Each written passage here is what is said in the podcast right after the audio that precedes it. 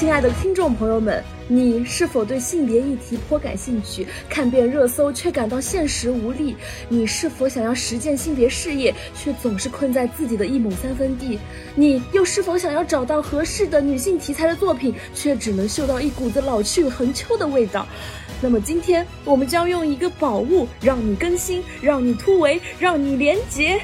你是否好奇 AI 与人文的结合？是否也想开始自己的创造？你是否见识过 Z 时代的创意？是否迫切需要有趣和活力的想法？嘘，全场安静。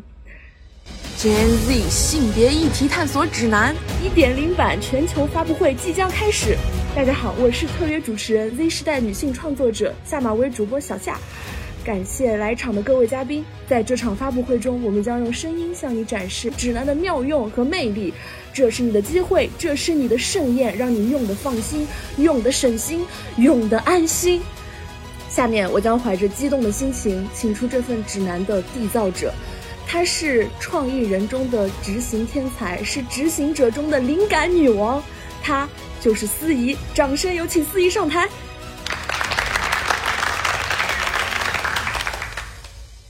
好的，好的啊，谢谢各位老师啊，今天的全场舞台灯光也很好。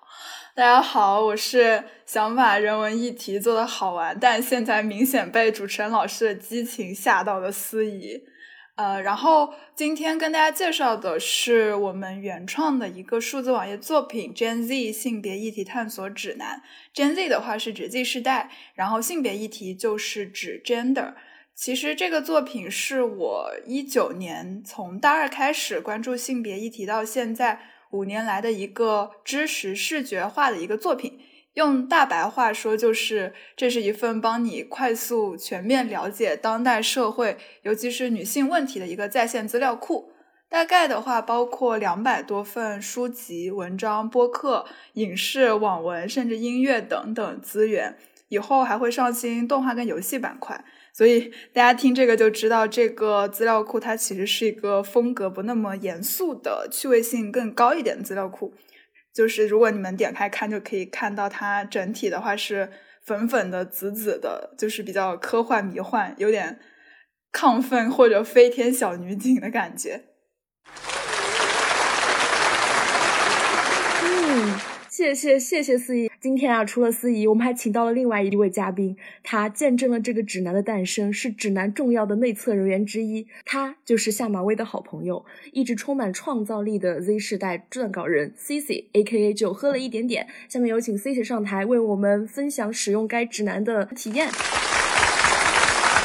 感谢主持人的长串的这个激愤昂扬。然后作为一个非产品专业的人，也不是什么大厂经理，我去这检索了一下产品的这个分析报告指南要怎么写，然后发现它需要从产品定位、功能描述、交互设计、商业模式、用户画像和优化建议等角度出具报告。但是呢，本人显然就是才疏学浅。而且我感觉应该也没人想看这个吧，小声说说啊。所以本人对此产品的体验描述为：P 人尊享了一份伟大的 J 人带来的大礼包，里面有巧克力一般丝滑的网文推荐，如坚果一般营养干货的女性主义理论梳理，如棉花糖一般的轻盈 Gen Z 音乐人创作，应有尽有，咔嚓咔嚓，在。喧闹冗杂、锣鼓喧天的日子里，点开此网页，真是令人如沐春风、如临祥地。看到没有？押到了韵。谢谢。好，结束了本段发言。谢谢 C C。那今天除了 C C，还有很多不能来到发布会现场的朋友，都通过 V C R 的方式为本指南还有司仪送来了祝福。他们都是各界小咖、资浅专家，有的身怀绝技，有的才华出众，在性别的思考里悟出了新的风采，在自己的领域里闯出了新的天地。下面有请工作人员为我们播放这段 VCR。Hello，大家好，我是下流青年的主播猫猫朋克。大家好，我是很爱剃寸头的小毛。Hello，大家好，我是飞直拉满双鱼 INFP 叠加柳德米拉在地办事处负责人乌乌和友。嗨嗨，大家好，我是全中国最适合出演《想做饭的女人》和《想吃饭的女人》野本小姐一角的玉静。大家好，我是蓉，我是司仪的好朋友和编辑。我非常推荐大家去浏览 Gen Z 的性别议题探索指南一点零版本。我们的生活基本上被技术笼罩了，但技术的进步并不意味着女性的进步，因为人工智能搜集处理的数据来源于我们这个消除性别差距仍然需要一百三十一年甚至更长的世界。算法歧视在这些人工智能的软硬件中普遍存在。利用这个指南，你可以顺着兴趣的梯子，在喜欢的领域里了解性别，甚至重新结构娱乐。无论是网文、音乐、播客还是综艺，你值得拥有 Clean 版本。看到这个指南的时候，其实会觉得，天呐！如果十年前在我思索和刚刚萌发出一些性别意识的时候，能有这样一个指南的话，我可能就。会少走一些弯路。感谢伟大的 J 人司仪老师，让我们享受到如此优质、纯系统而且免费的信息源。你能够在一个安全的、性别友好的环境中选择你想要的、你最适合的阅读路径，充分发挥你的好奇心，尽情感受技术所带来的便利和丰富的资源。他在从女性和酷儿的视角出发去讲述自己的故事。在未来会有一个人说，我以前最早的性别启蒙，就是来源于这份指南。从今往后，妈妈再也不用担心我激情辩论性别议题时突然失忆抓耳挠腮了。因为我现在在学性别研究嘛，所以我也很开心。呃，司仪愿意相信我，让我参与他的项目，所以很期待大家都来关注这份。Gen Z 性别议题探索指南。好的，好的，谢谢工作人员，也谢谢各界的朋友。那么今天的发布会也将告一段落了，感谢各位贵宾的莅临。呃，我们也将带着这份指南走向更广阔的天地，期待大家在互联网的角角落落看到它。好的，好的。然后下面各位媒体朋友，你们留不留步？你们这个呃，可以去旁边茶歇一下。然后等会儿我 Q 到你们的时候，你们就过来，然后坐下，我们就开始那个记者问答会，好吧？好，谢谢，谢谢，谢谢。下马威，下马威。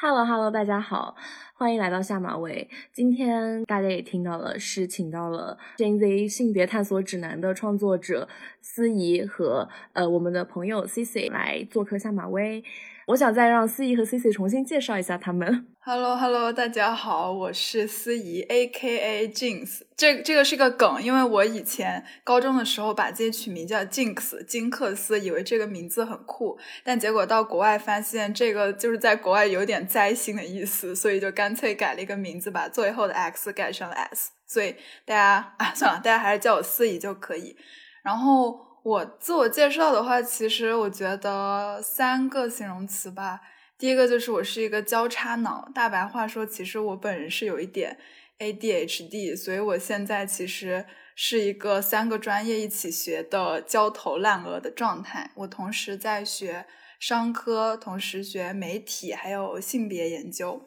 然后第二个朋友形容我的词是觉得我有点古怪。我很羞耻，我在小红书上自我介绍是人文社科的古怪精灵，但这个精灵绝对不是长得好看的那种，就是是从你袜子或者说饼干盒里面跑出来的那种。最后就是 用一个呃，Cici 经常形容我的词，就是我是一个 J 人。我本人非常喜欢做一些信息整理跟规划的工作，经常让我的 P 人朋友表示崩溃。没有表示崩溃，表示大受震撼，就是。我们的世界需要这样一个 J 人，有时候出现一下，拯救一下我们的生活。嗯嗯，类似这份指南存在的意义。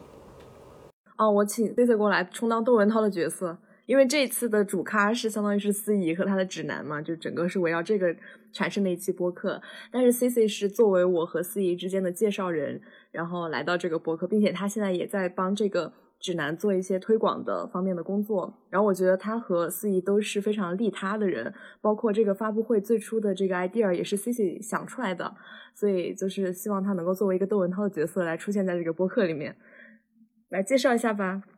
呃，大家好，我是 Cici，然后我以前参加过一下马威啦，大家可以在之前的那个随便找个地方回一下那期节目中收听我的部分，然后这一期节目里其实。嗯，我很开心可以和我的两个佛天才女友一起录一期节目。嗯，然后思怡在一开始跟我讲这个事情的时候，呃，就会让我感到非常的振奋。我记得是某一天晚上吧，他跟我说他在搞这个东西，因为我们有很多共同的朋友，啊，另外一个朋友是呜呜，所有人都想参与美好的事情，就是这样很简单的一个出发点。我觉得小夏肯定也是出于这样的一个想法，所以才想要在下马威上面重点，咱们就是呃把司仪变成大咖，从小咖升咖，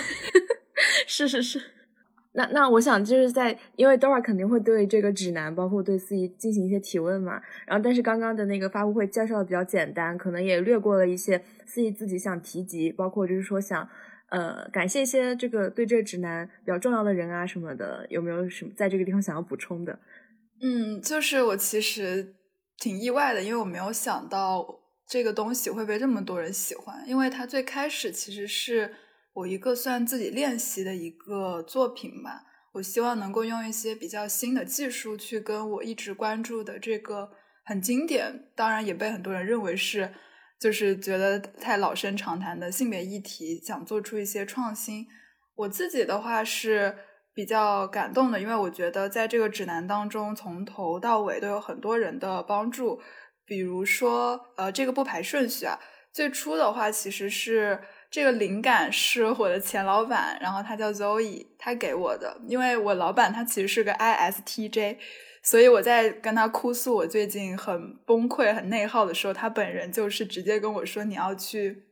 用一些很新的东西去为你想做的事情做一些创新。”然后中期在内容制作的时候，当然是我的朋友们，包括呃呜呜、Cici，然后还有 Sharing，然后还有之前我前公司青年制的很多朋友，包括像紫薇，还有在 AI 跟工具上面给我很多帮助的一个朋友，他叫做 Listen。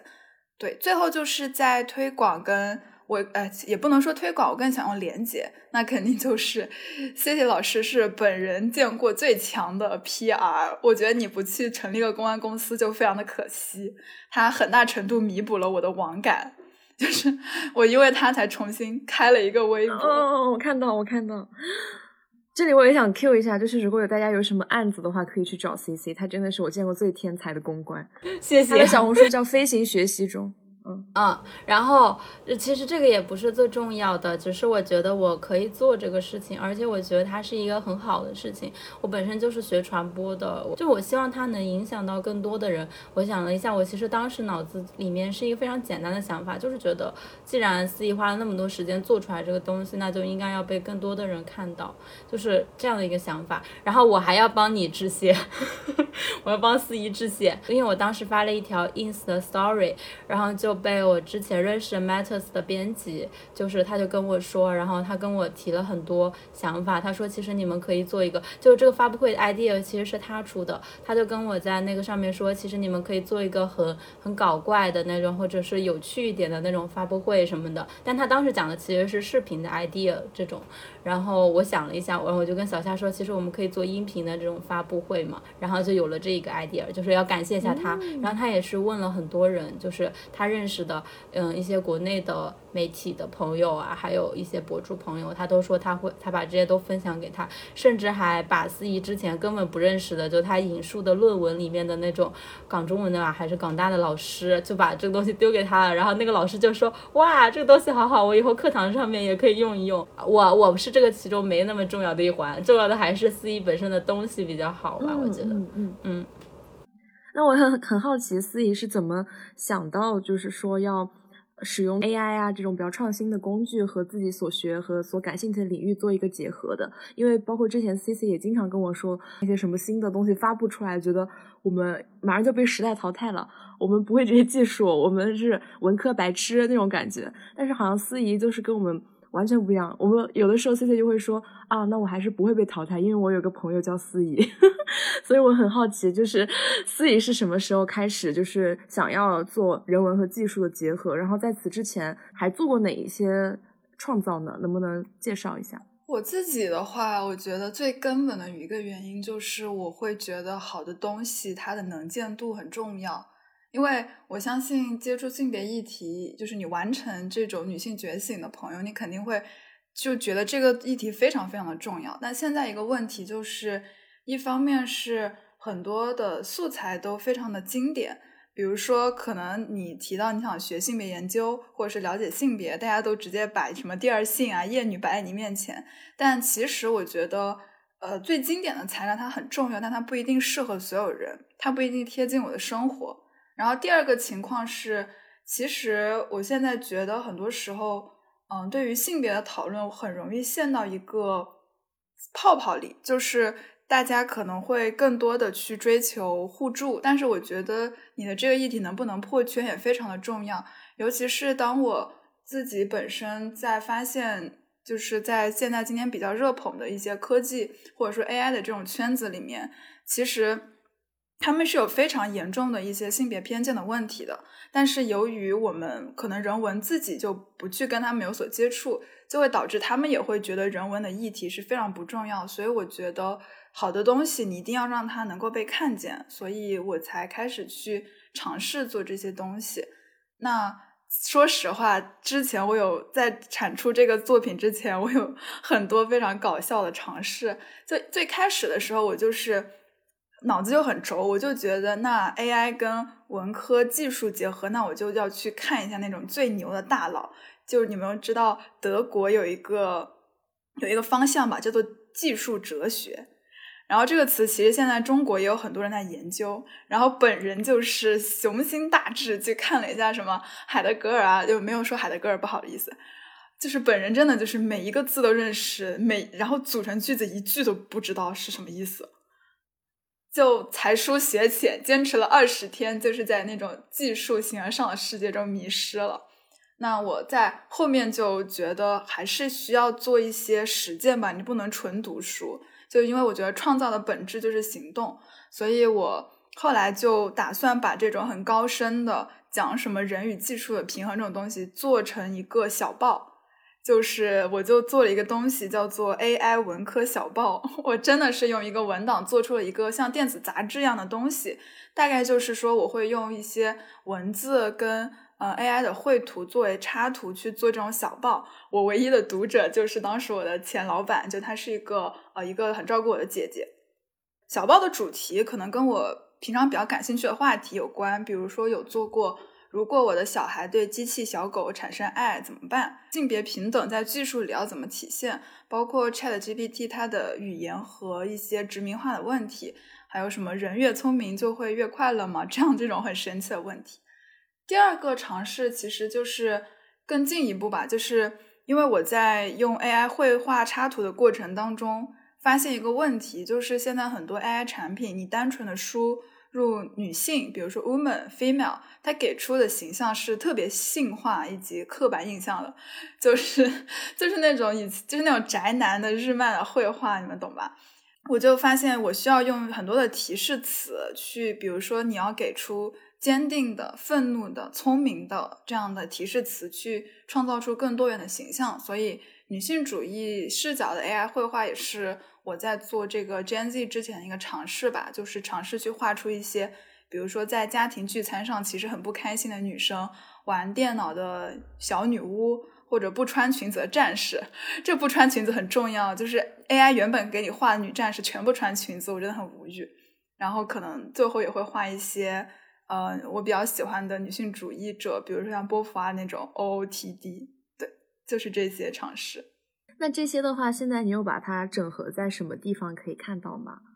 呃，AI 文科小报的话，我是还没有完全开放，是有在我 Gen Z 的指南上有一个飞书的链接，但是我后面打算可能通过公众号的，对，大家可以去关注我的公众号 AI 文科日记，之后会。通过公众号的方式去展示，然后女性主义绘画的话，我是打算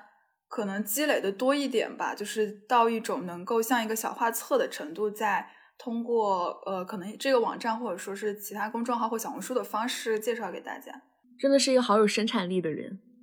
是的，我经常这么觉得。嗯，刚刚四姨讲了一句话很重要，她说其实创造就是要行动嘛。我现在也是这种感觉，所以我很很欣赏四姨这一点。嗯，我还还有一个想说，就是我觉得大家在听四姨讲的那些东西的时候，会就会觉得他是一个有自己的一个小世界的人，就是他自己一个人也可以玩得很开心。我觉得这一点就是。大家一定不要觉得是离我们很遥远的事情，觉得，因为我感觉我身边有很多的年轻人，尤其是特别 Z 世代的年轻人，就比如说卡卡，我们我们的一个共同的朋友，他就是也是把市面上所有的 AI 工具几乎都玩了一遍，就是有的时候他就是一种很单纯的好奇心或者是探索欲去驱动了你做这个事情，只说在这一。个事情的下一步，你能不能做出一些行动或者产出一些东西吧？我觉得这一点上，司仪就是做的很好，而但我们距离他其实没那么遥远。嗯，我其实是想点一下这个。嗯嗯嗯，你补充的这个也很重要。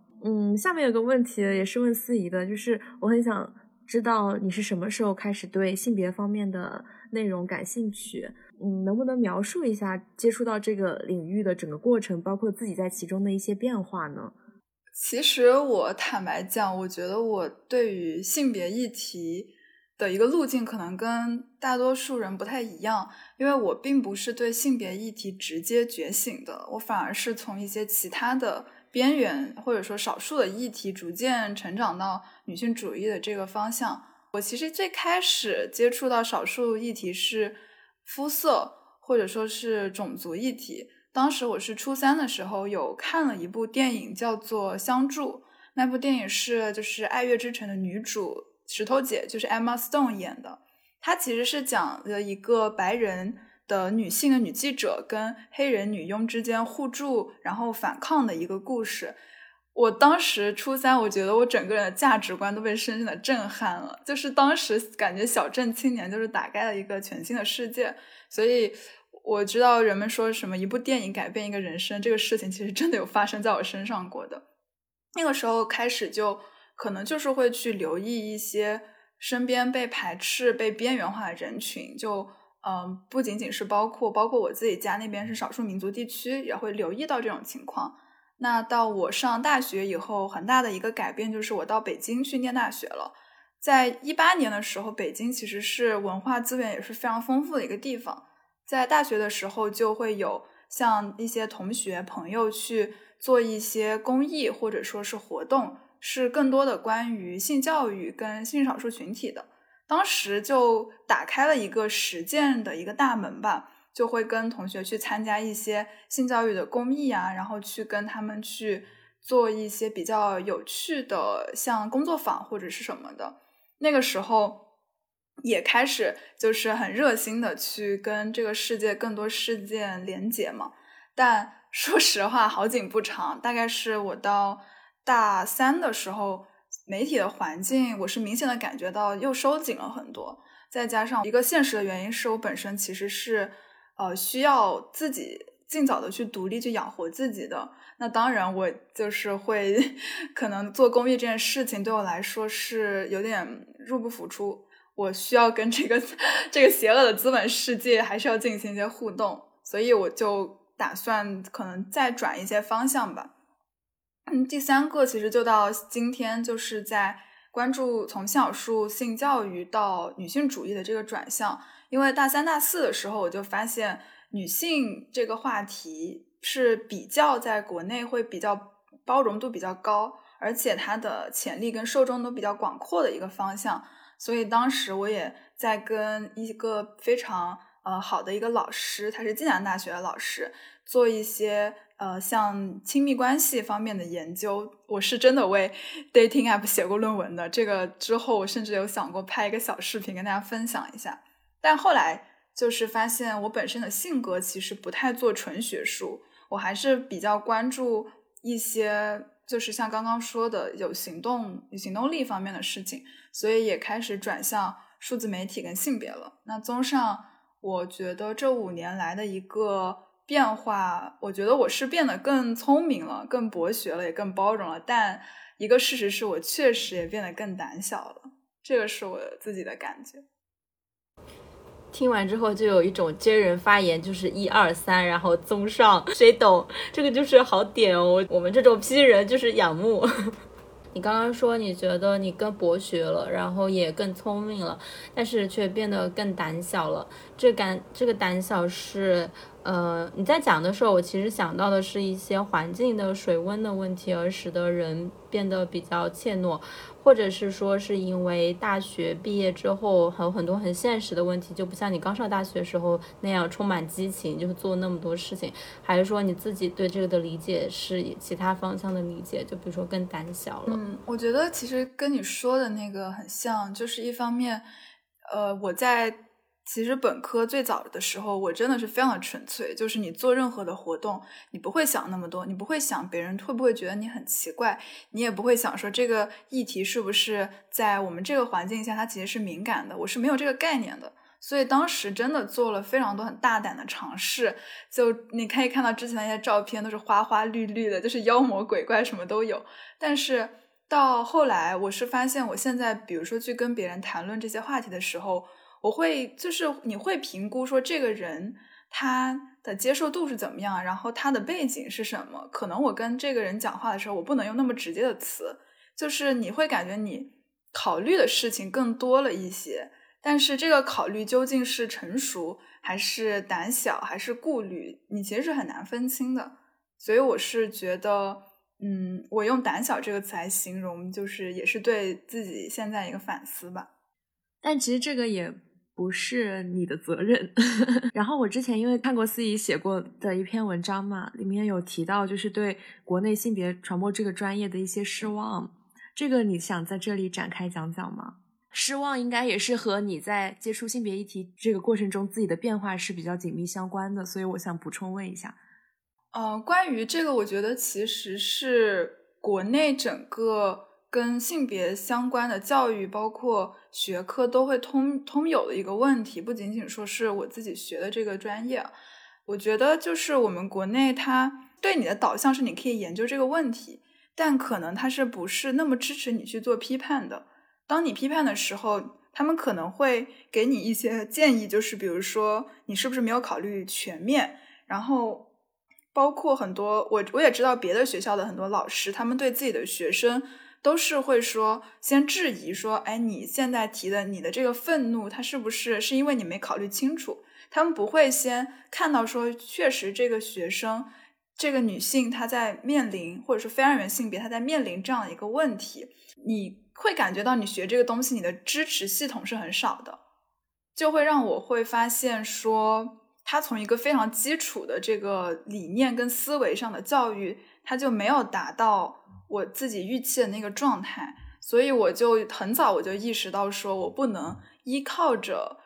比如说大的一些机构，或者说所谓权威的一些认证去做这个事情。而且我确实觉得，因为我们所谓我们国内国家的这个性别教育的历史也非常的短嘛，它的很多的素材其实都相对的要。不太能够适应今天，尤其是 Z 时代那么剧烈的一个心理变化的状态。我每次上课的时候就经常容易走神，因为我觉得我现在的生活跟我课本上这些素材基本上毫无关联，整个心态都大变了。就比如说。以前的学生，他们看到老师放那种女性铁路工人的宣传片，就是他们既在铁路上辛勤工作，然后回家又出得厅堂，下得厨房，大家会觉得很牛，就是女性无所不能。但是我们今天明显的想法就是，他们老公去哪里了？那些男性怎么不在家里做饭，还要女性工作回来做饭？所以就就是这种很本质上的这种割裂，让我就觉得，哎，还是得靠自己。对，但但我其实还是要就是 得找补一下。呃，虽然说这个学科可能它是一个大的文化环境的一个压力嘛，但本质我觉得我们的几位老师，就是比如说像我导，他们其实还是非常好的。就我导从个人层面上给了我很多的支持跟情绪价值，这里还是要就是要感谢一下我我的我的导师。嗯，就是因为刚刚那个司仪，呃，他对国内性别传播这个专业的一些失望，让我想到，其实很多学人文社科的人都有共同的失望。但是你作为女性去学性别传播这个东西，你的失望又是有你自己的生活经历和感受在里面，是多重失望叠加的。就是我觉得这个东西是很奇妙的，就让我想起了之前 Sharon 说过的呃一段话。他因为现在也在国外学性别研究嘛，他就说。嗯，性别研究其中一个吸引我的点在于，它是一个在学术领域少数能关注人的情感和经验层面的学科，不再计较严谨的理性的学术逻辑和客观性。女性主义理论也只是理解性别的其中一层。但女性和酷儿更可以去创作和书写自己的人生故事，去写下自传体的民族志，甚至去学习如何理解我们的经验、情感、身体、环境之间的交互性，鼓励打破一切二元规则（括号男性、女性、感性、理性、自然、文化、心理、身体、科学、信仰等等）。这是一个多么对具体的人有关怀，又多么有想象力的一个学科啊！鼓掌，给给 Sharon 老师鼓掌。我的刚刚听司仪讲，我就想到一个我们理想中的，可能我们期待的一个学习环境，我们希望的一个关于性别的学科，它至少是这个样子，会带来这样的体验的一个学科。因为我们所谓我们这个学术体系，国内的学术体系，它其实是还是一个理性占主导的一个场域，所以当你作为一个这样特殊的一个方向，你所有的研究，你当中的那种感性跟经验的成分，它都是很容易被质疑的。但这个质疑就是我们其实很难去平衡，所以这个确实是一个问题。呃，我我其实觉得就是先生讲最的那段话的后面一句，其实是说我们是可以在这个层面上。去做出创造的嘛，我们可以去思考自己的经验。其实我觉得司仪做的这件事情就是一个非常非常好的一个例证，也不能说这个学科完全没有用或者怎么样，至少他成为了这样的人，然后他用 AI 和文科或者 AI 和性别进行了一个结合，就是创造，并且用他自身的经验做出了一个他自身经验所会诞生出来的一个产品，就这样一个性别一体指南。我觉得是还就是挺有意思的，嗯，就是完全映映照了这一点嘛。嗯，师母领进门，修行靠个人。那我们现在又回到这个讨论这个指南的这个核心上面来，就是。嗯，因为我看了这个指南以后，其实我当时真的翻了好久好久，一直都没有翻到头。就是它真的好丰富，是海量的素材。然后，然后司仪也用非常强的逻辑在前面列了目录和分了板块。我还其实挺想知道背后的这个设计逻辑的，就是为什么要设计这些板块，然后当时是怎么想的？嗯，我作为一个小 J 人的话，其实这个设计逻辑是参考了一个大 J 人的。一个 作品，我之前在极客上面有看到一个前辈，他有做一个好像叫做 A I G C 摸鱼探索指南这样的一个手册。那他那个手册其实是，他是通过一个方法论的路径嘛，就他模拟了一下，如果你是一个新手，你要开始学习 A I 了，那你的思路是什么样的？然后我就顺应了他的这个手册的这个思路去模拟，如果我是一个。突然开就开始对于性别议题感兴趣的小白，我的一个思路大概是怎么样？我可能会先对我的生活好奇，然后我可能会也去看一些文章作品，最后我才可能会说啊，这个东西好有深度，好有意思，我想深入研究一下。所以大家如果去看这个网站的话，你会首先看到有一个引言，我会先简单的跟你介绍一下，说我们这个 Gen Z 的含义和性别题的含义是什么。然后先帮你区分一些基础的词汇，因为我知道很多人现在还是分不清社会性别跟生理性别，然后性别研究跟女性主义，他们其实是不一样的。所以接下来的话，你就可以开始模拟你的冒险路线。一开始肯定是我在生活中发现，哎，好像我身边有人说我服美役，好像我回老家的时候发现婚姻彩礼女性又被资源置换的这个问题，我还会有一些身体焦虑。所以第一个模块，它其实就是我们日常生活的主题模块，它大概囊括了一百个跟我们日常生活息息相关的一些性别的话题。点开这些话题的话，你就可以看到可能会推荐给你一些相关的文章什么的。第二个模块，我觉得是非常重要的，就是我们在对自己生活议题好奇的基础上，我们会进一步的去看一些呃人物、一些前辈做出来的相关的作品。所以第二个模块其实我们是叫做人物跟媒介作品模块，当时就给大家介绍了一些非常优秀的，尤其是女性跟非二元性别的一些媒体机构、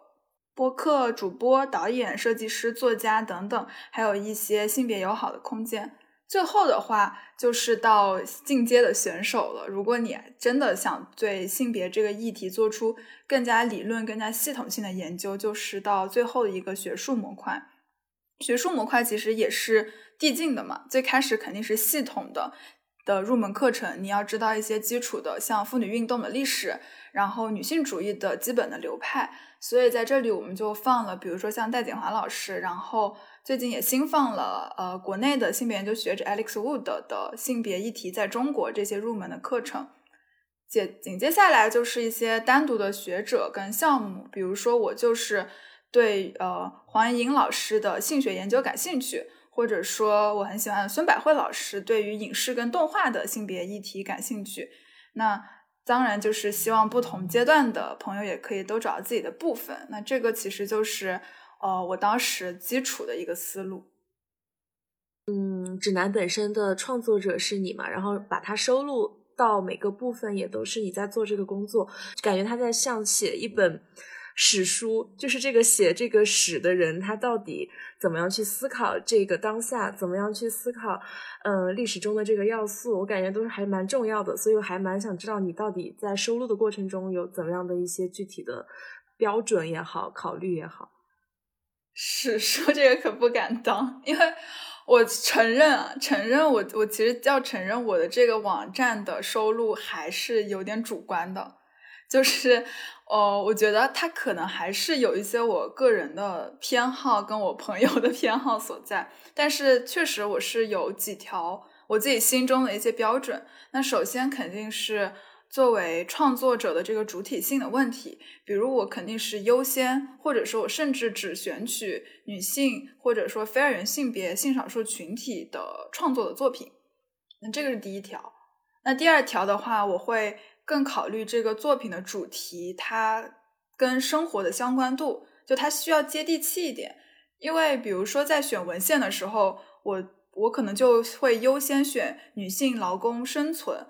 而不是去选，比如说 Sharon 老师最近在写的性别跟量子物理学，就这个议题是我觉得就你觉得真的很牛，就就是包括像呃朱迪斯巴特勒他们写的很多论文是真的很牛，但是我会觉得还是还是太难懂了，就是对于大多数朋友来说。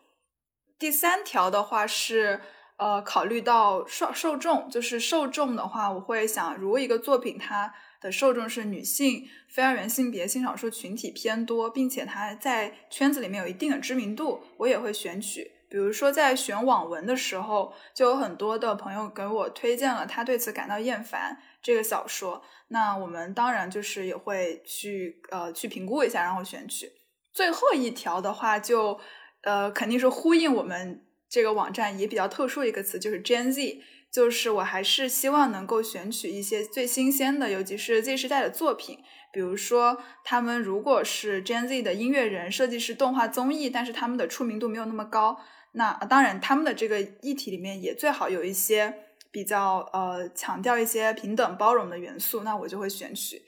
大概就是这四条吧。那你在整个做这个指南的时候，你在哪一个板块、哪一个部分花费了最多的心力，然后有？呃，最多的考虑呢？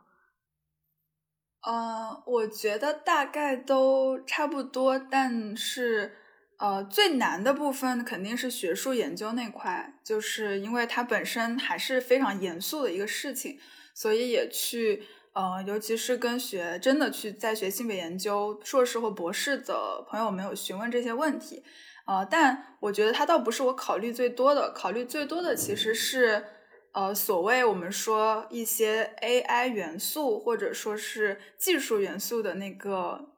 纳入，因为呃，如果大家看网站会发现，我是有一些，比如说我自己做了一个呃，就是 Gender Study 的 Chat GPT，然后会教大家你如何跟 AI 进行，就是去探讨一些女性问题的这种提示词的方法，然后包括呃一些怎么说呢，就是很新的一些东西吧。我希望的效果肯定是说，大家会就是真的能够把一些人文社科跟前沿的技术结合在一起，但是它很容易就是变成变成一个简单的工具贴子，这两个东西还是太难结合了，所以很多人他们就会好奇，我到底是到底是想介绍怎么用 AI，还是说我想介绍就是大家怎么去讨论性别议题，就是它目前还是一个很复杂的工程，我现在也没有完全想好。那你当时想就是做这个指南的时候，想要达成的那种效果，是希望他大家可以在里面畅游有体验过程的一个产品吗？对我就是希望大家能够觉得这个网页好玩，让更多的就是之前其实我是知道有很多，尤其是比较年轻的朋友，他们是对非常严肃的女性主义理论是有一点畏惧吧，就是害怕自己说不好话，或者说是嗯一下子又说错什么事情。但是如果你有一个比较轻松的、简单的、简易，但是同时它确实还是有那个思想的底色在的的东西，我觉得会让尤其是比较年轻的朋友会更好的去接受，并且从逐步的去深入，最终真的是做到像我们今天很多前辈一样，真的在深入思考这个议题的过程。我感觉我就是给大家提供了一个过渡的产品而已。那你在自己做好了之后，你回看，呃，或者是你自己在体验这个指南的过程中，你自己最喜欢的板块是什么呢？呃，我自己最喜欢的其实是网络文学那一块啊，啊，怪不得我看你小红书也发了一条关于这个板块的。是的，我专门发了一条小红书，就标题叫做“真的有女性主义网文吗？”这个，因为我觉得，首先它。它确实，我自己读也是一个新的体验，因为当时，当时是我的朋友呜呜，他突然有一天就给我发了一个女性主义网文这样的一个主题，我就很震撼，因为网文在我们我的记忆里面，它就是跟霸道总裁或者说傻白甜女主比较贴贴近的一个模块，但是他跟我介绍说，现在有非常多的作者已经写出了强调女性主体的这个文章。比如说，我们特别都特别喜欢的邢嫣嫣老师，他就写了《林诺》。当时我就是去听了他的他当嘉宾的播客，然后就看了那篇文章，我就是大受震撼，因为他这篇文章的记里面，他写了他的创作理念，我就可以现在跟大家分享一下。然后燕燕老师的创作理念就是：现实中无法促进社会进步的工作不必做，创作中无法改变结构不公的内容不必写。我当时立马就被这句话给震撼到了，我就熬夜去看了他的小说《林诺》，然后那个林诺作品，它的它的一个大概内容其实是关于职场、时尚行业以及三代女性的一个，呃，这个三代是指不同年龄层女性的一个发展，而且它的女主就是宋林诺，她本身就是一个 Z 世代，所以我觉得它是一个非常有价值的作品，它让我意识到说。我们今天其实，在一些虚构的文学里面，也需要进行很多的革命。这个革命就是需要去展示我们大量的现实的一些困境。所以，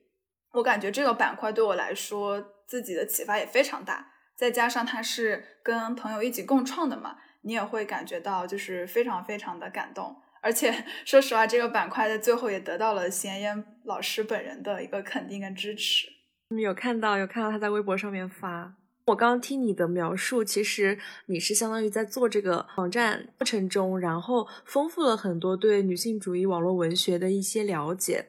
那你在做这个指南的过程中，还有没有其他的关于性别的一些新的发现呢？嗯，我我有我有一些发现，呃，而且第一个发现，我觉得它反而。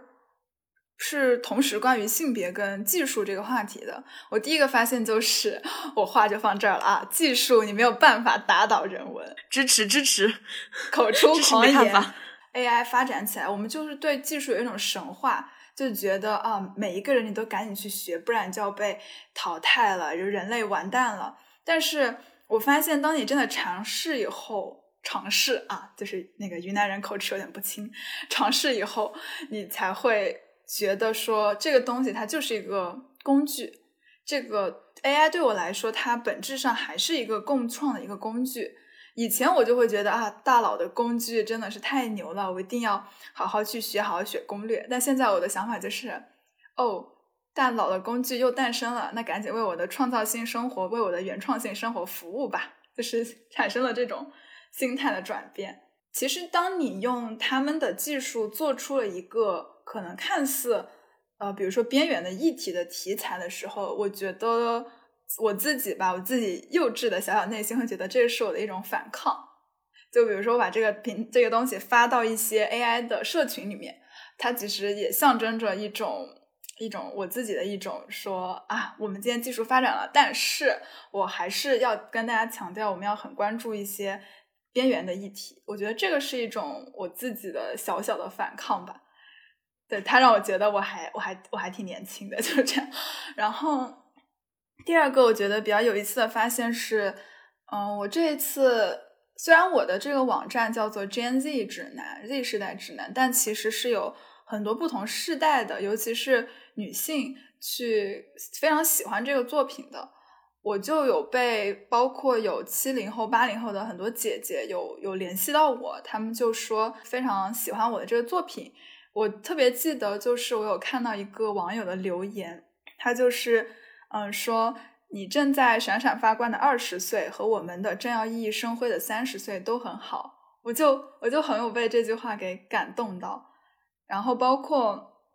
另一个部分，其实有一些零五后的妹妹。他们也有加我，有一个妹妹，她还给我梳理了一个她自己认识的零零后、零五后创作者的一个小的 list。之后可能我也会找一个机会把它制作上去。所以我觉得这种世女性之间，呃的这种世代连接，让我自己觉得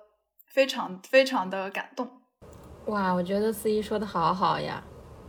我觉得他说的好好，尤其是那个技术的那个点，就是说哇，他们的技术又升级，又可以为我的原创性生活就是服务啦。我觉得这个点就是实在是让我太喜欢了。谁懂？我就是觉得就是要有这样的心态，就是我们这么年轻，我们就是可以呃学会并且使用这一些东西。嗯，而且当司仪在讲说他其中还有一个发现，其实就是刚刚在讲女性主义网文的时候嘛。然后我发现，我打开了他的那个网站，然后发现他其实更新了一些东西，比如说更新了女性主义影评的组织，就是他们的武术俱乐部。然后我在看这个这一段，就是你们正在讲网络文学的时候，我正好翻到这里，我觉得这一段话就是写的也很好。他就是说，嗯，大多数人从未学习过父权制的思想，却早已在青春文学的呃浸淫之下，接受了既定的性别角色和浪漫爱叙事。我们阅读并模仿着如何去成长和爱。我想，女性主义也应该有与。之抗衡的机会，我就在想，如果我是更小一点的年轻人，就是我如果是现在的零五后、零六，因为我之前碰到过零三的妹妹，其实她也是跟我讲过，她不知道，嗯，现在这样信息这么多的世界里面，她要怎么样去学习女性主义理论，尤其是。他们是往生一代嘛，更更尝试你让他们去读书，很多人真的是读不进去啊，就是读不进去，他们就喜欢看文字，喜欢看网页。然后我觉得，嗯，青春文学或者网文这些东西真的是很新的，我们下一代，或者是说它其实是某种程度上的主流，因为它的阅读，我们也应该在这个之中有这种与之抗衡的机会。我觉得这些都。很好，就刚刚 C 讲说，零五后、零六后的妹妹跟她也有这种跨时代的连接，告诉她一些他们下一代年轻人在关心什么，然后我们要在那样的产品里，比如说像很多人说在游戏里面去。强调这些东西，因为它确实是一个更大幅度的一个产品。然后我看刚刚讲 C 在讲说，呃，比他年纪大一点的时代，其实我代入了一下，就他讲的时候，我想了一下，如果我是一个三十岁的，我在旅行过程中其实也碰到过年纪比我大的一些姐姐，其实他们。经常跟我讲的时候，他们是这样说：他们觉得很遗憾，他就觉得我年轻的时候不知道这些东西。比如说，我有一个姐姐，一个心理咨询师的姐姐，曾经跟我很坦诚的讲过，她说她想了一想，她说她听我讲了很多关于性少数，尤其是女同性恋的事情嘛。然后他就讲想了一下，他就说：哎呀，我以前也不是说没有喜欢过女生，但是我们那个时候。不知道这些东西啊，他但他现在已经跟他的伴侣已经七年了嘛，就要结婚了，还有这也这辈子已经没有其他的机会了，他就这样讲，然后我就觉得其实就是一种可能性的打开，如果真的有，比如说比我们年纪要大一点的人有机会去知道现在的女性主义网文，或者是更新一些的。比如说女性主义影评这种东西，我都觉得是很好的事情，就是能让他们也跟上年轻人到底在想些什么。确实就是像思怡在做的一个融合的一个工作，大融合。就我在楼下在跳广场舞，声音特别大，大家见谅。邀请那些阿姨来玩一下这个网站，可以的，可以的。其实真的可以用用一些方法可以去地推。哦，我也这么觉得。因为我觉得应该有很多妈妈会很好奇自己的女儿为什么会变成现在这样吧。就我还讲一个例子，就是之前我有一个认识的零三年的妹妹，然后我在旅行过程中碰到她，虽然她后来还是离家出走了，就是因为她的思想已经发生了改变，就她觉醒了之后，跟她母亲的关系没有办法再弥合了。然后她其实在她逃离之前，她原本是想带妈妈去看芭比的，就是在他们的小县城的影院，他会很期待，就是能够。其实大家都会有这样的一些想法吧，我觉得可能也很适合一些，当然肯定是一些念过书的母亲了。但是这也是一个很好的方法，就是去了解女那些女儿到底在，相当于一个媒介食谱，直接丢给她，就是这种感觉。是是的。那关于这个指南，我还有一个小问题，就是。自己在做这个指南的过程中，或者做出来之后，有没有什么很大的担忧呢？这个担忧其实跟刚刚我们所褒奖的这个 Gen Z 有关系。我有一点担心，它会造成一个，虽然我很喜欢 Z 时代，包括我自己觉得我的这种风格，但我很担心它造成一个 Z 时代的神话。因为我有收到很多反馈，大家都夸说这个风格最好新颖，然后觉得你们 Z 时代。好有趣，但其实我终究觉得这个指南它的关键词还有女性主义跟性别议题嘛。其实女性主义跟性别，它本质上还是一个非常具有历史意味的主题。它是一个在你创新的同时，你还是要继承很多东西的，是一个非常长期的使命，就是需要很多很多年才能实现。所以。我自己其实是有点担心，可能最后它的一个形式风格会大于它的一个内容的这种风险。我 有收到一个很搞笑的一使用者的一个反馈，当然我知道这个女生她没有恶意了，她很喜欢我的这个网站，因为她觉得她现在每天之前都在互联网上捡屎，然后她就觉得以前的资料要么太难了，然后要么就太太就是太混乱了。但我自己是会感觉，其实很多时候。呃，我们觉得不有趣或者说比较陈旧的东西，它不一定是不好的，而且有很多晦涩的资料，其实是很多的前辈他们做出了非常非常大的就是努力，花了很大的心血，可能才凝结成的。嗯，即便在我们今天会创造更多新的形式的情况下，我还是希望大家能够去了解一些奠基性的一些理论、历史跟知识。对，这个是我嗯比较考虑的一个点吧。其实你在讲到对嗯 Gen Z 这个概念有所担忧的时候，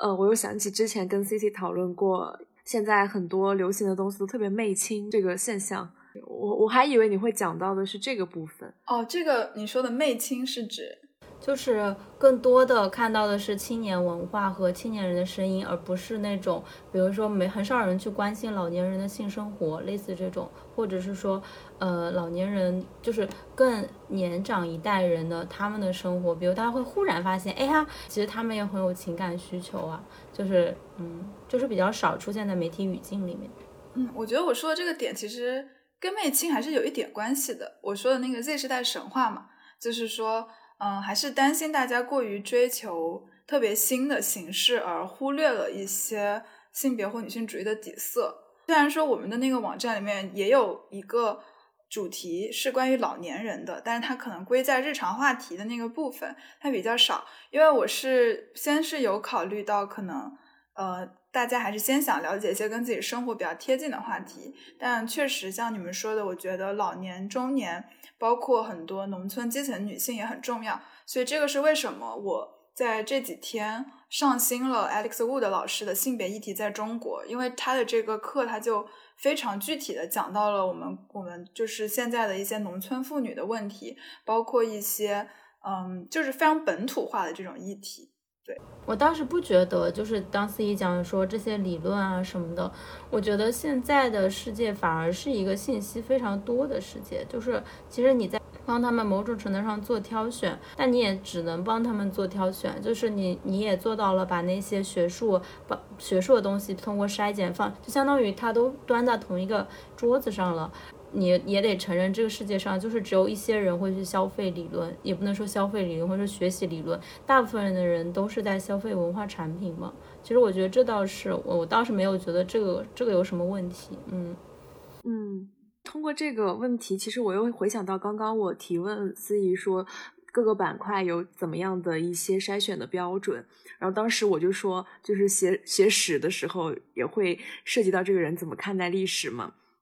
然后当时司仪就说。哎，倒没有史书是他很主观的，但我这个时候我会觉得，因为史书它也是另一种主观嘛，然后反而在刚刚司仪讲的他在不断的纳入一些新的内容，考虑到一些更边缘的议题的这个过程中，就是他的写作的方法，他做这个指南的整个思路，它就是一个动态的和变化的，是一个流动的过程，所以我觉得这个反而是比嗯固定的某种史更鲜活，然后更。可能更客观也好，就相对来说更全面的一种创作方式吧。但是我觉得啊，你你刚刚讲的时候，我就是觉得说，嘿，咱也不必做出完美的东西。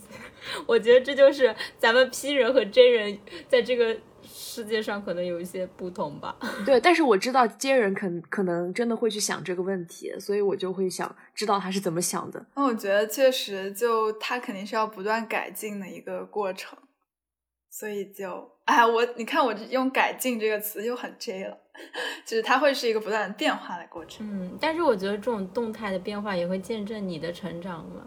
也是挺好的。对，它其实是里面有一个时间感，也我觉得也是属于人文的部分。扯远一点啊，做这个网站，呃，用一种我很不喜欢的说法，就是它是在打破信息差嘛。就是对于很多人来说，然后包括我看你小红书的视频，你讲那些公派留学什么，你也会讲到信息差很重要。就还蛮想知道你是怎么看待信息差。我对于信息差有一个我自己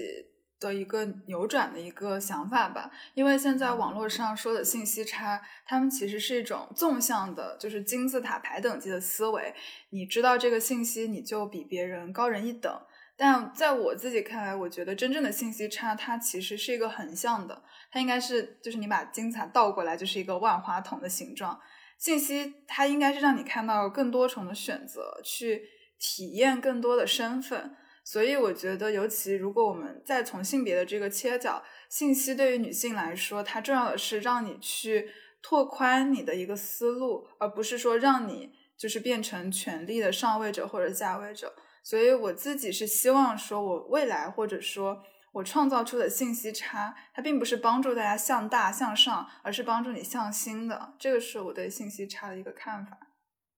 对这个，其实从很早之前，你尤其是经历应试教育的人，你就会想到这个事情。但但无论怎么说，这种这种人比人的这种心态，还是在互联网上非常严重。其实我我一开始想问这个问题，是因为我看到司仪在小红书上做一些视频什么的，其实是还蛮符合小红书想要的那种内容嘛。一方面是给一些干货，另一方面就是那种说话的感觉和视频的长度，其实都还蛮符合他这个平台会推的一些那种视频的范式的。但我知道司仪是一个不会被这些规范限制住的一个人，他肯定有更丰富和更活跃、更零散的一些东西存在。所以我就是因为这一点来好奇你作为分享者的身份的，对。然后包括我在看一些博主的视频的时候，我也可以明显的感觉到这个博主他对于自己分享者的身份是很顺拐的，还是他其实是习惯性的跳出来，呃，有一些反思。就是看司仪的视频，有个很明显的感觉，就是司仪在讲到小红书上面通行的一些词语，就比如说刚刚我们讲的信息差。司仪都会跳出来对信息差再阐释一两句，嗯，大众的可能理解的，但你今天想讲的的差别是什么？我就觉得我一下就知道你不是那种很普通的分享者。嗯，就是因为我有看到我们有一个有一个板块是想讨论一下 Z 时代女性喜欢或需要的工具跟内容。我自己最近有一个特别大的感受，就是我觉得 Z 时代它整体的一个价值。是向心的。我这里其实是借用了燕燕老师《林诺》里面的一个一个话，就是向大、向上、向心。但是我觉得，像 Z 世代比起向大、向上，其实我们是更喜欢有一些新的东西。我现在一个明显的感觉就是，我在看，尤其是一些影视或者说小说作品的时候，我对那种。拿到非常大的，比如说当上女总裁，或者说当上最高大法官的这种叙事，我会觉得他很厉害。但是我会明显发现，我不会像以前那样，我要成为这种人，我要拿到权力最高的这种心态了。我自己反而的一个想法是，我能不能不跟这个系统玩了？我能不能退出，或者说我就不跟你玩这套规则，我要改变你的规则。所以我现在自己是感觉，作为一个嗯，作为一个 Z 时代，我自己是非常希望能够去有很多的剧本，很多新的一些剧本，比如说我们不要再哎拿爱情当做一个主要的叙事，拿。现在我的想法就是，恋爱越少，希望越大。对不起，口出狂言，话就放在这里了。我不想让某一个人或者说这个世界做我的后盾，因为我觉得我跟这个社会，我跟这个世界，我们不应该分一个统治者跟被统治者。我只要他做我的玩伴，就是我自己现在的一个想法是这样的。而且第二个，我觉得，我觉得对于 Gen Z 来说，我自己体感很具体的一个细节就是。我在看很多的内容的时候，我不需要一个非常确定的答案。比如说，类举个例子，就是看《亢奋》里面，你会发现很多这种所谓带着 Gen Z 风格的东西，它就是模模糊糊、朦朦胧胧的。我我不一定你要告诉我，在网上你要告诉我，你不读这本书你就完了，你不去考研，你不去考公，你就没有办法成为什么样的人了。就我不是很想要一个。非常确定的事情，因为在我看来，这个世界变化太快了，谁知道下个星期这个这个市场这个未来又会变成什么样？所以我会觉得，年轻人他不一定要一个正确的代表，但你要是一个活生生的人。最后补充一个小点，就工具的话，我觉得比较我自己中心中理想的 Z 时代的工具是，它需要有让你自主去动手的空间。我觉得好的工具是你要给你的读者、你的受众一些。他们自己在共创的一个事情，我觉得共创这个对于我来说是一个比较理想的一个工具的思路。那 C C 对于刚刚那个就是 Z 世代女性喜欢或者需要的内容和工具，有没有什么想补充的？你我会想到就是刚才司仪讲说，其实他并不怎么想要看到恋爱的嘛，因为我之前跟司仪分享了，就是我在这个互联网上发现了一个网站嘛，然后应该是一个台湾的网站，然后里面讲了非常多，我觉得那个就是我想。要的 Z 时代的新闻网站，它在里面讲了一个数据，就是 UCLA 出的一个青少年与荧幕的研究报告。然后也是在这个研研究报告里面，他说，当然 Z 时代。是国内很少使用的一个词语，华代方式嘛，一般情况下都是外国比较或者是美国比较流行，所以咱们老中 Z 时代也是有一点啊小抄一下美国的意思，没有开玩笑，就是虽然是一代人，但是嗯他们的 Z 可能更发达世代一点的 Z 时代。嗯，就比如说他们的城镇化呀，比如说他们的受教育啊，就这些东西还要对标的话，可能就是中国的留学生或者是中国沿海发达地区所成长起来的这一代人，比如说比较年小的时候就可以接触到手机，类似这样的一代人嘛。它里面也讲到是说，其实 Z 世代百分之五十的人更希望在电视和电影里看到关于友情或者柏拉图式的关系，认为浪漫元素被过度滥用。但是我觉得这东西放在国内的话，可能还是不那么准确。但是放在我们周围的一些朋友当中话，其实是相对来说比较准确的。嗯，就是会听到这个播客的你哈，因为播客本身也是个很有信息差的事情。您能发现下马威，就说明您也是咱们这个时代里一个优秀的年轻人，还帮小夏夸了一下咱们这个。对，然后我在同样这个报告里面，我还看到了另外一个我觉得很印证我心中的想法的一个数据，就是他在里面讲说，Z 时代想要看到更多充满希望的内容。呃，不看无脑恋爱剧，那么 Z 世代想看的是什么？他说，青少年与荧幕列出了二十一个内容题材，其中振奋人心，成为多数 Z 世代最想看的内容。其次是与 Z 世代自身有着相似生活的故事，友谊、家庭、社会少数群体的主题都是 Z 世代偏好的内容。就可能在大家印象里，比如说我们想看更。丧的呀，或者是什么其他的东西，但其实报告里面指出，绝大多数人其实都是喜欢看更贴近生活，同时也更充满希望的内容。我觉得还挺有意思的。就是我自己有时候会看很多网络上的那种，呃，女性的所谓内容 content 这种品相里的东西，然后我觉得其实 Z 时代女性真的很需要的东西是有很强陪伴感的东西，而且我我现在慢慢的能感觉到。我自己也有一种偏好，就是我我不我不需要它是完美的，但是我需要它是真实的。我对真实的要求是很大的。呃，因为我看了一下我自己的媒介食谱，就是比如说小夏之前以为我我写文章的时候用的是那样的句子，但是我在生活里面会使用那些语言。然后我今天来路上其实认真想了一下，我发现我其实真的很喜欢说垃圾话，就是我的语言。日常语言其实完全被网络上的很多语言所浸染了，然后包括各种嗯，我穿梭在不同的生活里面所带来那个东西嘛。但是我觉得，嗯，比如说像它的这一个网站里面有一个我写的板块，我写的是呃 B 站的不是一些就是网网络上的一些女性的呃影视和影评的 UP 主，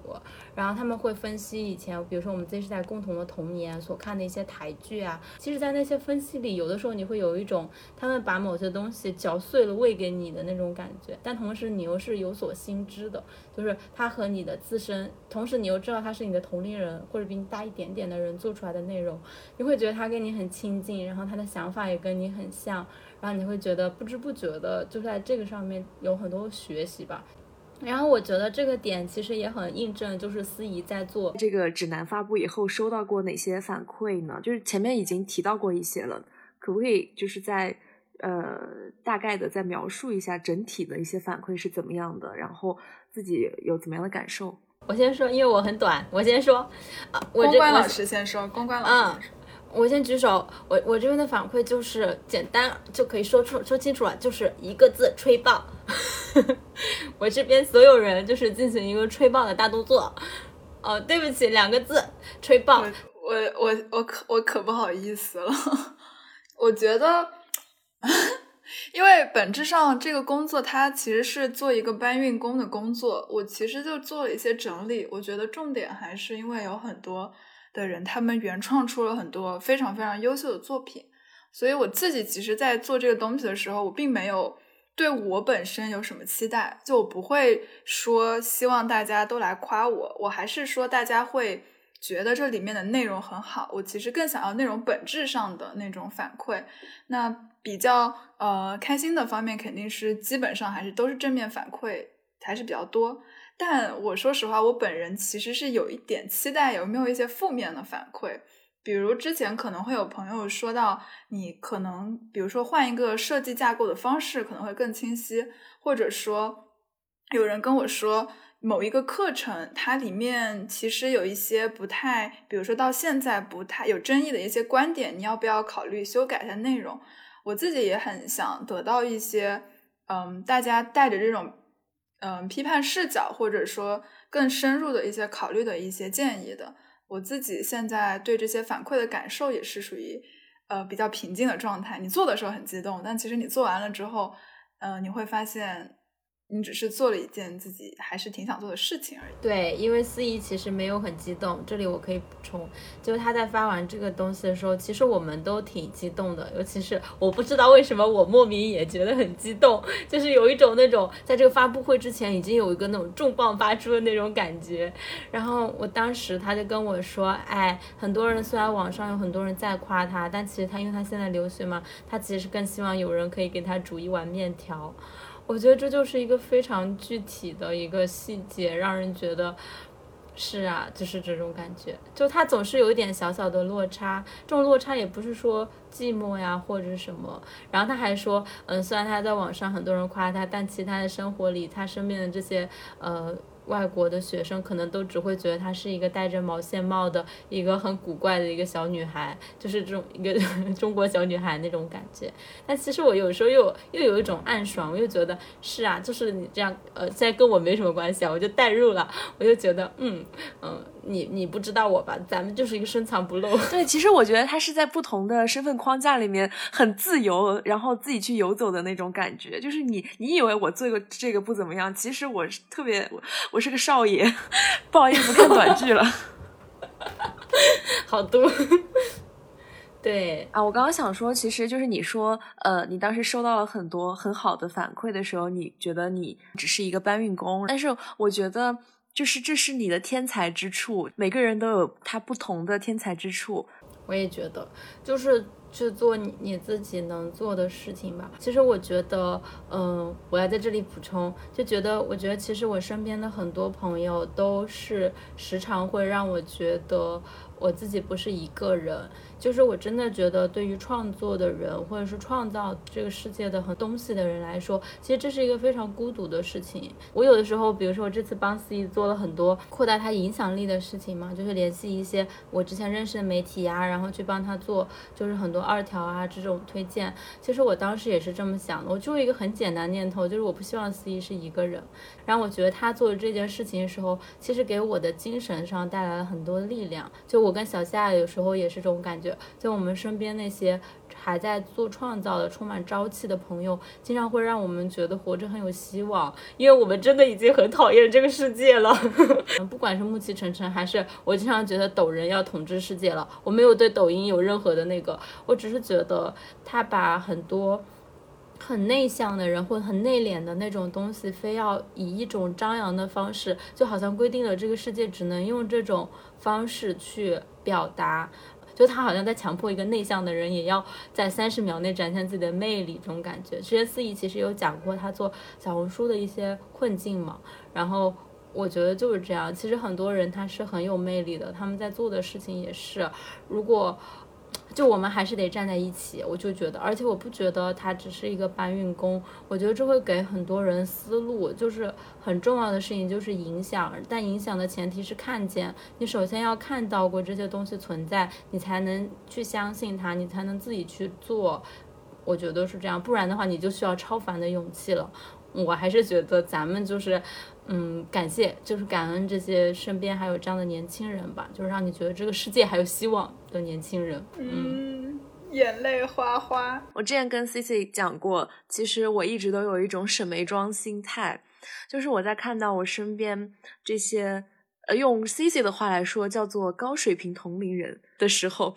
我就会有一种沈眉庄去找甄嬛说：“我从小就自知才不如你，貌也逊色。”但是沈眉庄接着就会说：“嗯，所以你从小练习舞蹈，我就苦练我的琴技。”就是他打了一个差异化，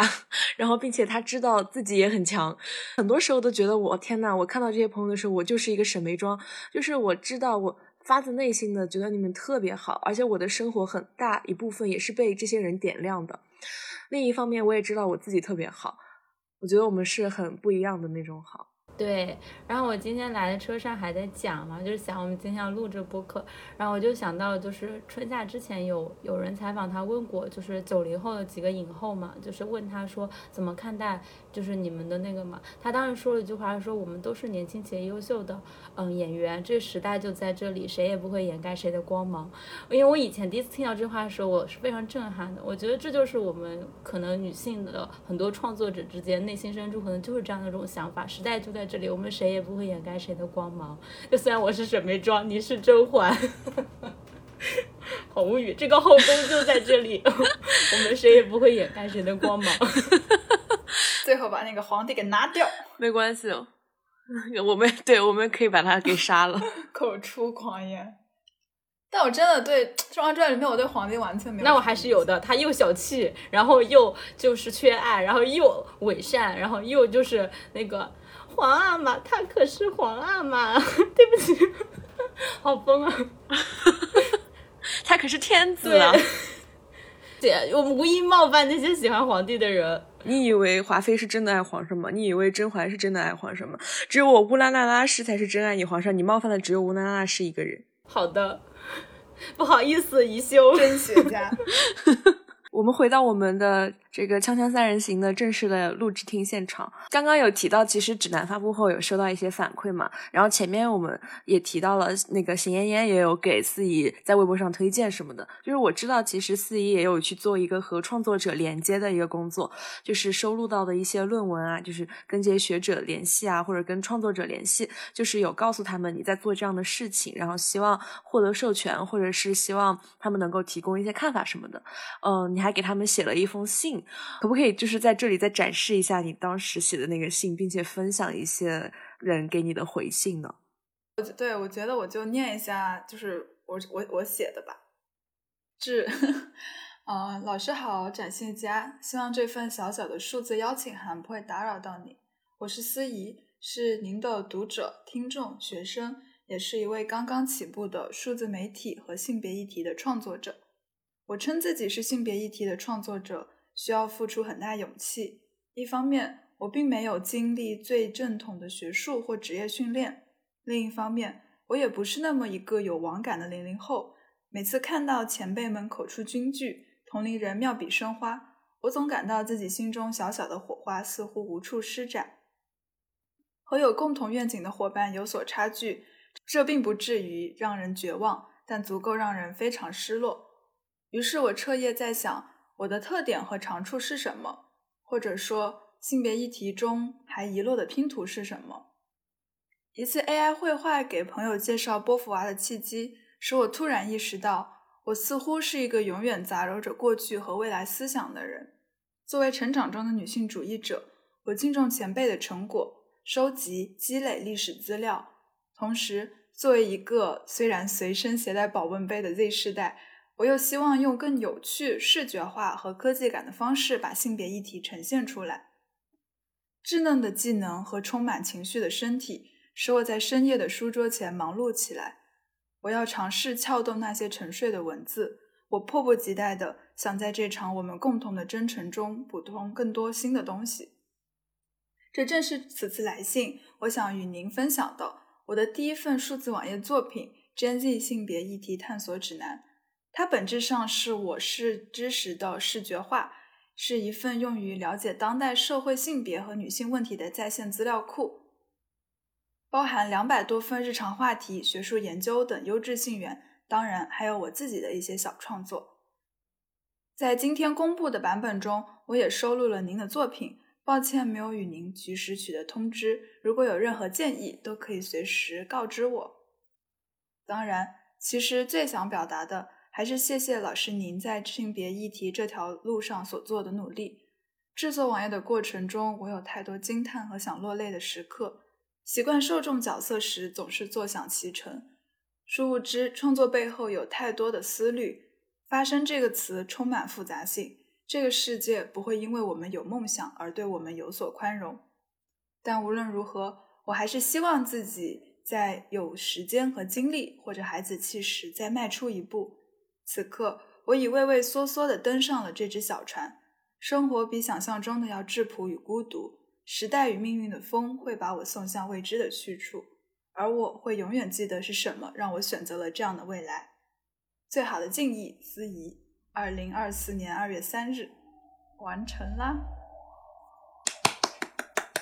笑死，好像是太好了。我第一次看这一段文字的时候，就是有一种，就是眼眶，就是我当时就跟小夏发消息，我就说，就是眼眶湿润，就是一整个很想落泪。然后现在听司仪讲出这个话的时候，还是有一种很想落泪的冲动，尤其是在他讲说，嗯，就是他写给老师的那一封，就是说还是他们，就是相当于你在，就那句话叫什么来着？就是说你说，还是他们在这一条路上面有让你有非常多惊叹的那些时刻嘛？就是老师他们的探索，这时刻就是让我当时想到说，其实这是一种真正的看见，而这种看见是很动人的。而且这封信也是非常那种老式的浪漫，就在这个时代，有一个年轻人非常认真的去给他们写信。我感觉我写这个信的时候，其实我是有一种复杂的情绪。我不知道你们会不会对，尤其是对一些你就是真的很不能说崇拜，就是很嗯尊敬的一些女性前辈，就是有这种复杂的情绪。就我既想快点靠近你，但是我又知道，嗯。我我不能，就是我不能对你有那种偶像式的那种崇拜，就是我还是要保持会让你舒服的这个距离。就是我其实经常会有这种，就这种很复杂的情感。我觉得其实这封信里面除了那种很纯，就其实不是一个很纯粹的一种感谢，它反而其实也嗯含纳着一些我的，就是很复杂这种心绪吧。我也说不清楚它是好还是坏。就是我个人在跟一些。嗯，所谓的女性的前辈接触的时候，我内心其实是常常会非常激动的，但是我表面上可能看上去什么都没有，而且我会自我审视，我会觉得我都是一个女权主义者了，还会对所谓的权威什么有这样子的期待之类的。其实我真的是没有办法做到，很平等的去看待他们的。我还是会有一个，不管是年龄也好，还是他在某个领域的做的东西也好，会让我觉得，嗯，很厉害，然后也会让我想象我在他那个年纪的时候，我能做成什么样子。嗯，我但我觉得随着我们就是年纪 年纪大了以后，可能别人看我们也会就有这样的情况。我说这很神奇一点，就是我之前跟 C C 认识之前，我就以为他是一个比我大很多的人，然后我就觉得他好厉害啊。结果他见面的时候跟我说他比我小，结果我们每天一起讲垃圾话。我刚才想到的是那个，就是司仪在讲说，等我们到那个年纪的时候嘛，包括我们都会畅想。其实我觉得这就是嗯，代际女性之间很浪漫的一点，就是我有时候也会这么想，嗯。就像你的前面有一个姐姐一样，就像司仪说，我我永远都知道是什么让我选择了这条路嘛，就是永我们永远都知道是什么。让我们选择成为那样的人或者这样的人，然后我觉得等到我们自己到了三十岁、四十岁，我其实很迫切，我就跟小夏之前都有这种想法，就很希望自己赶紧到三十岁。而且我觉得我在成长的过程中，尤其像现在，你慢慢的发现自己是能做一些事情的这个过程，包括去帮司仪做宣传，其实都是一件，嗯，让你自己觉得自己。的自我感受会变好的一件事，有的时候你会觉得自己是世界的姐姐，你感觉你自己也可以成为姐姐了，你有成为姐姐的能力了，你会觉得这件事情是一件很好的事情。嗯，我会觉得，所以很期待我的三十岁。我觉得思怡也很期待吧，可以熬成姐。但我现在觉得，就是就是这个世界需要一些废物姐姐。因为我现在觉得啊，我觉得这个是另一个话题了。之后说我们可以聊，就是因为现在姐姐的形象被塑造的太强大了。但是我觉得，嗯，尤其是女性，你可能到三十四十岁的时候，你会面临非常多的问题，包括身体上也好，或者说一些关系上的也好。其实我是很期待有就是电视剧去塑造一些废物姐姐的形象的。这个废物打引号，我觉得我们可以单开一集，就是从。从什么贾玲瘦了，然后被别人说有节感这个这个点，然后再到乘风破浪的姐姐，其实大部分也都是那种姐姐嘛，就是很很厉害的姐姐。我们下次可以单聊一期，就拉圈的那种。下次的标题叫做“世界需要废物姐姐”。就是把这种思想普及以后，万一以后我们成了废物，就是也不会被骂了。这就是有远见的人会做的事情。以后不知道有多少人都会来感谢我们。是的，就是我们科普的废物姐姐这个概念。大家打开那个密密麻麻的史书，都会看到“废物姐姐”这四个字。然后刚刚司仪说他给那些创作者写信以后，也有一些人有回应嘛。然后他们有些也会公开的来推荐这个呃指南。有没有令那个司仪印象比较深刻的呢？嗯，我印象比较深的，肯定呃，就是刚刚提了很多遍的贤言老师的回复，因为他的回复确实是，就是也让我本人很感动，就是他在微博有跟大家真的很认真的介绍作品，而且他有把这个网站很多的一些页面截图。然后我另一个比较感动的反馈是，嗯，是暨南大学的雅兰老师。然后黄雅兰老师她本身是新闻传播，但是她非常关注一些女性的议题。我有给她发了这个网页之后，因为他学术工作比较忙嘛，他可能其实是没有时间，就是呃慢慢的玩的。但是他就说他用邮件给我寄了，他积累了很多的那种素材。然后他还说，那他也可以把这个东西分享给他的学生。所以我对嗯这些也非常感动。然后当然其实还有很多。非常意想不到的人，比如说有一些其实是非常基层的，呃，性别或者说公益的工作者，也有来跟，嗯，就是我提到他们的一些工作经历。我觉得相比说是他们的反馈，其实是他们本身。我发现有很多人真的是在踏踏实实的做很多事情，这个点让我印象很深刻。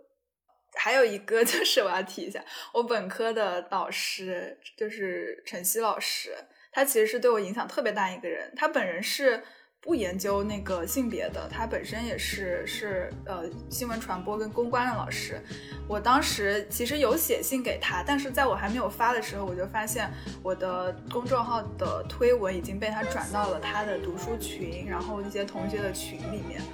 嗯，然后他本人其实是在我大学本科的时候，因为当时压力特别大，想完全放弃这个议题去做一些，就是用他非常经典的话，就是你怎么变得油腻了？我的学生不允许油腻，就是这种非常